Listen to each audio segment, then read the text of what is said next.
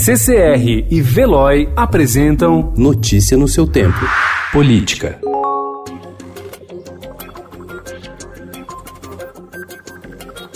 A fila de brasileiros que espera pelo Bolsa Família já chega a 3 milhões e meio de pessoas, o que representa um milhão e meio de famílias de baixa renda. O gargalo tem provocado um princípio de colapso na rede de assistência social de municípios, sobretudo os pequenos e médios. Sem o dinheiro do programa social, a população voltou a bater a porta das prefeituras em busca de comida e outros auxílios. São os chamados benefícios eventuais, demandas que sobrecarregam as combalidas finanças das prefeituras. No final de janeiro, o Ministério da Cidadania informou por meio da Lei de acesso à informação que a lista de pedidos para entrar no programa de transferência de renda seria três vezes menor, de 494 mil famílias.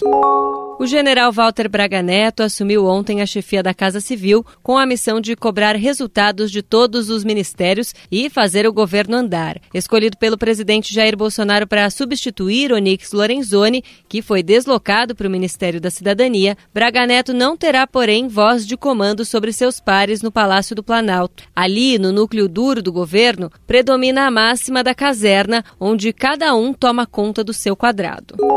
O presidente Jair Bolsonaro fez insinuações sobre o trabalho da jornalista Patrícia Campos Melo, repórter do jornal Folha de São Paulo, na manhã desta terça-feira. O depoimento do, do River foi final de 2018 para o Ministério Público. Ele dia do assédio da jornalista dele. Ela queria, ela queria um furo.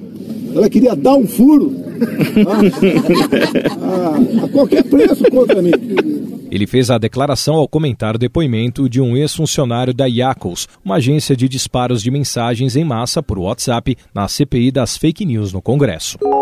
O presidente Jair Bolsonaro e seu filho, o senador Flávio Bolsonaro, deram ontem declarações sobre a morte de Adriano Magalhães da Nóbrega, apontado como chefe da milícia escritório do crime, que aumentaram a polêmica sobre o caso. Bolsonaro declarou ter tomado providências legais para que a apuração não fique restrita à polícia baiana e sugeriu que áudios podem ser inseridos no telefone apreendido com o intuito de incriminá-lo. Uma perícia independente vai dizer se ele foi torturado, se não foi, a que distância foram os tiros vai ser feito perícia nos telefones ou no telefone apreendido com ele. Nós não queremos que sejam inseridos áudios no telefone dele ou inseridos conversações via WhatsApp. É só isso. Depois, a pessoa atingida, que pode ser eu, quanto tempo levaria para essa nova perícia? Então, para esclarecer a verdade, uma perícia independente. O corpo do ex-policial do Rio de Janeiro deverá ser submetido à perícia necroscópica complementar pelo IML do Rio de Janeiro e não poderá ser cremado até a realização do exame.